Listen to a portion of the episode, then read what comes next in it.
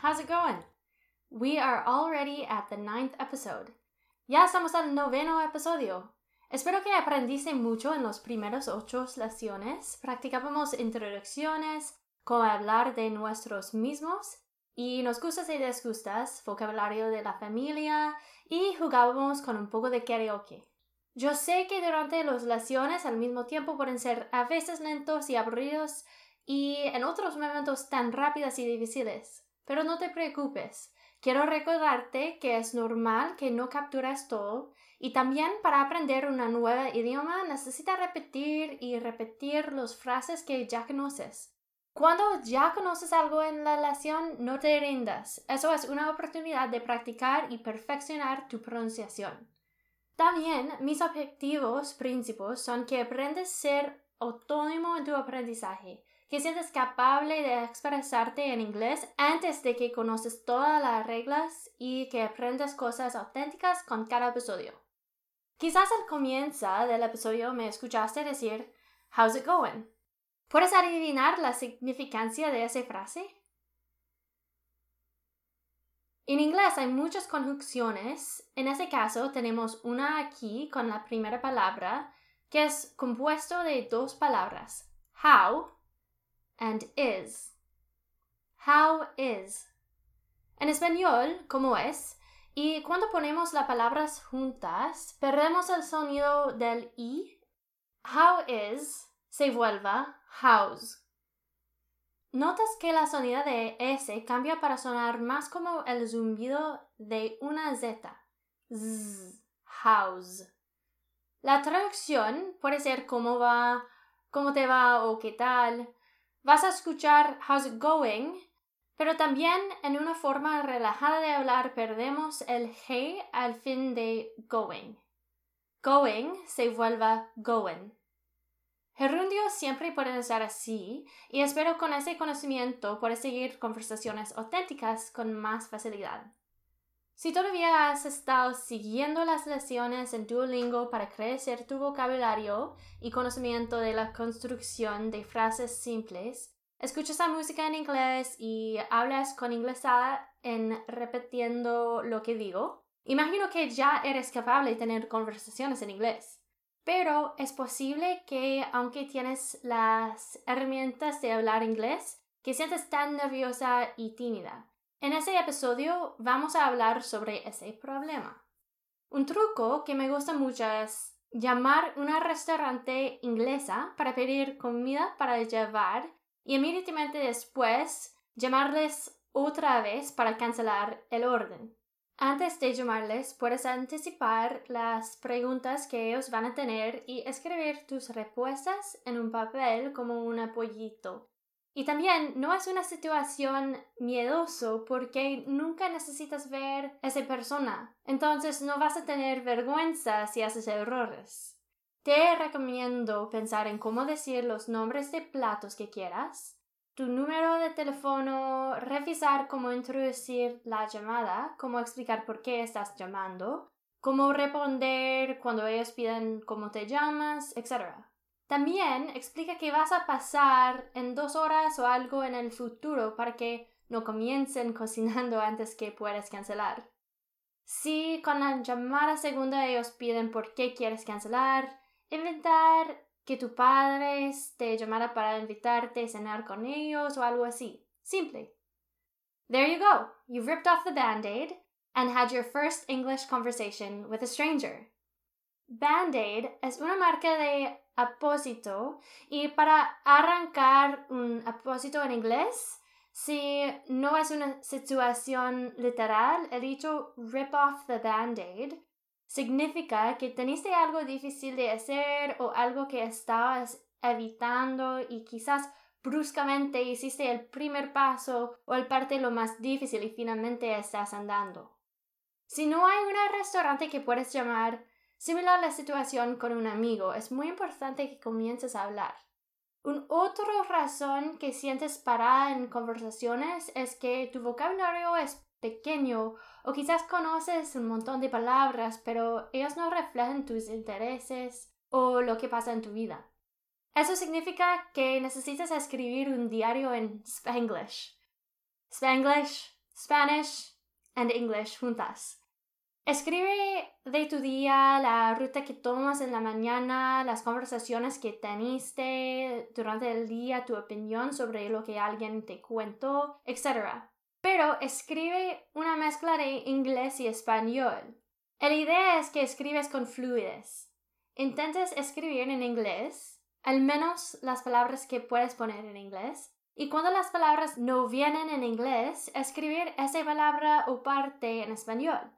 Así tienes una lista de palabras en tu vernáculo específica a ti que necesitas buscar en inglés más tarde.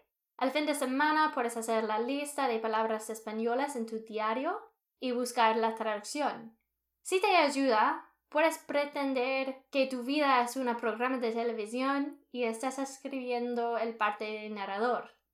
El concepto de un vernáculo es interesante. Yo recuerdo una vez con amigos mexicanos, argentinos y chilenos que noté había muchísimas ocasiones cuando ellos no entendieron el español del otro grupo. En ese momento yo pensé, ajá, no es solo yo que a veces no es entendible, entonces no es siempre porque mi español no es correcta. Después yo noté que en inglés también, si hablo con una persona de una región diferente, a veces no entendemos al otro a causa de nuestros acentos o dichos diferentes.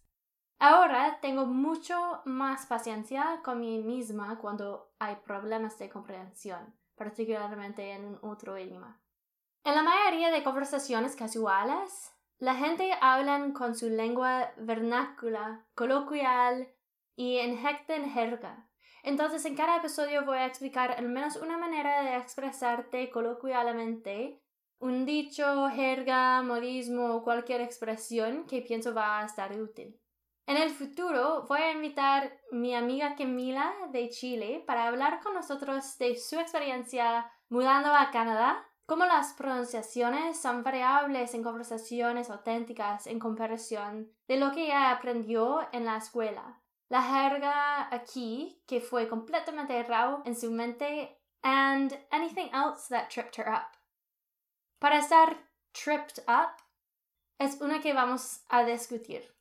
Para mí fue divertido de aprender dichos de Latinoamérica, de Francia. Es como una ventana a la manera como las culturas piensan. Muchas frases coloquiales son comunes en una lengua, pero otros son específicos de una región o país. Aquí voy a compartir dichos ingleses de América del Norte, Canadá y los Estados Unidos, y no de Inglaterra. Nota que jerga y modismo son diferentes de vernáculo, y que vernáculo es diferente de vocabulario. Vernáculo es una manera personal de hablar o una manera cultural de comunicar de un grupo.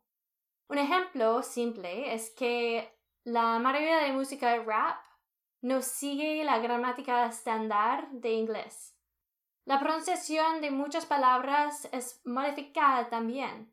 No es un error, es solo personalizada con reglas específicas que no son escritas. Digo reglas porque vas a notar que todo es de verdad consistente. Si estudias inglés en una escuela, Vas a aprender inglés estándar o también llamada la lengua franca. Eso es importante también. Habla así en conversaciones profesionales para facilitar conversaciones cuando hablas en grupos diversos y usa la lengua franca cuando escribes. Pero aquí vamos a enfocarnos más en una manera de hablar relajada. Mi objetivo con Inglesada es de ayudarte a hablar amablemente con confianza. La mayoría del tiempo, cuando practicas inglés, va a estar así, en situaciones casuales. Yo sé que muchos de ustedes necesitan inglés para tus objetivos profesionales, pero con una base de inglés conversacional vas a tener más oportunidades de practicar y vas a aprender muchísimo más rápida. Más tarde estará fácil de refinar lo que conoces. Finalmente, la última cosa que quiero hablar es de situaciones cuando tu cerebro inglesa es congelada. ¿Imaginas que estás en un grupo de gente hablando sobre un tema en inglés y uno de ellos demanda What is your opinion? ¿Qué es tu opinión? Inmediatamente sientes nerviosa y tímida y no puedes buscar tus palabras conocidas en inglés. Eso es completamente normal, pero será mejor si estás preparada con algunos trucos para manejar tus emociones cuando eso te pasará. El método de diario que expliqué antes te ayudará en situaciones así porque las palabras que necesitas vendrán más rápida. También algunas frases muletillas ayudará porque compran tiempo para reordenar nuestros mientes. Tengo algunos ejemplos aquí. No voy a traducirles, pero te aviso que escribes tus propios, los que sienten más cómodo, que son fácil de recordar para ti. Tenemos, por ejemplo, um, in my opinion, well, I feel like, I mean, o puedes desviarte y decir, I'm not really sure. O solo hacer una broma de tú misma y tomarte a risa. Yo digo frecuentemente, yeah, um, oh, oh man, my English brain is broken today. Sorry. I'm not sure. Si hay una palabra que te escapa, puedes hablar en círculos alrededor de la palabra. Por ejemplo, si buscas la palabra escritorio, Puedes explicar que es como una mesa que los encuentra en las oficinas o en tu casa lo usas como un superficie sobre que puedes escribir o donde pones tu computadora, etc. Solo explicas el concepto o palabra que te buscas en otras palabras. Para practicar ese reflejo mental debes jugar tabú con tus amigos que están aprendiendo inglés. Una vez en mi vida con nuevos amigos argentinos, quien yo encontré durante una caminata en Celento, después un día entero hablando en español, mi mente fue cansadita. Un grupo de gente en clases fueron perdidas y yo hablé con ellos en inglés. Después mi amiga argentina me preguntó algo y yo respondí soy niñera. Ella me miró con una expresión raro y los otros comenzaban muriendo de risa. Finalmente yo pedí espera, ¿qué dijiste? Su pregunta original fue ¿qué necesitaban ellos? Pero yo escuché ¿en qué trabajas? No sé por qué. Yo sentía ridículo, pero fue chistoso. No te preocupes si hagas errores. Normalmente vas a dar alegría y risas de una manera linda y buena, no importa. Entonces, no tienes excusas, empieza a practicar en la vida real, hoy, por favor. Si sientes ese podcast te ayuda, también por favor compartirlo con tus amigos, tu familia, tus colegas, cualquier persona. Necesito tu ayuda a hacer que Inglesada es conocida y no escondida en un rincón del Internet. Agradezco mucho y ellos agradecerán también. Thank you for listening, everyone. See you next week.